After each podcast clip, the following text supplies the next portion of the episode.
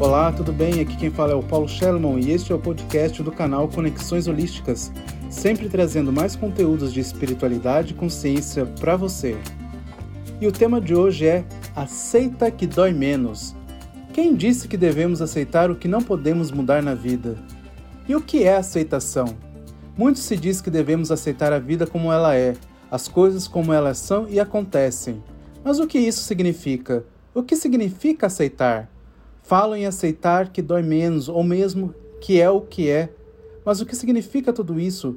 Já pensou que o significado é muito mais profundo do que simplesmente abaixarmos a cabeça para tudo? Porque aceitar não pode ser uma forma bonita de se abraçar os processos e a própria vida.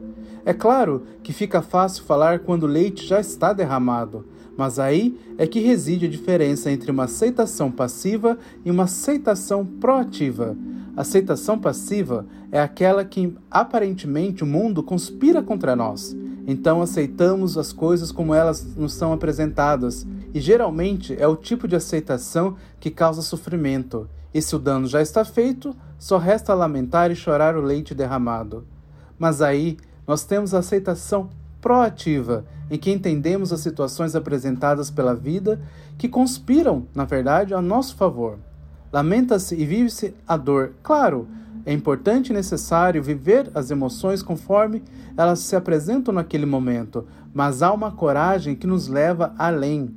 Uma coragem de olhar a situação e dizer: eu aceito as coisas como elas são neste momento e me permito compreender, sem culpa e julgamentos, as razões que a fizeram acontecer. Me permito abraçar o processo e entender o que eu posso fazer para transformar esta situação mesmo que isso signifique apenas entregar e liberá-la ao divino e ao universo. Veja, por exemplo, a natureza. A natureza ela não discute com a vida, ela vive a vida.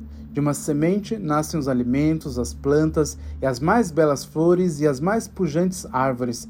Também nascem os frutos que alimentam não somente os seres humanos, mas também os animais.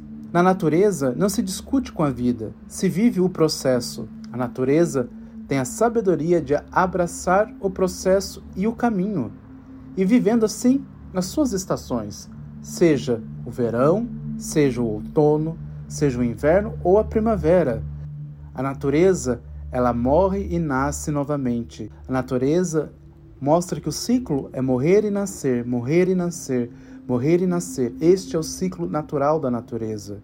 E assim, as árvores, as plantas, os rios, eles se regeneram.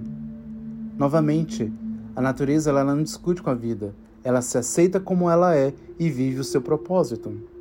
E assim como diria um ditado, a aceitação está relacionada a como a gente lida com a dor ou com o sofrimento. Porque se a dor é inevitável, o sofrimento é opcional. E por que não fazer o mesmo? Por que não ser igual à natureza? Se dar ao direito de dizer sim para a própria vida olhar por uma perspectiva de uma grande figura, se permitir sentir a dor, lidar com ela, mas jamais fazer do seu coração morada para o sofrimento. Aceitar não porque dói menos, mas aceitar porque é uma oportunidade real de fazer melhor, ser diferente e de transformar a vida.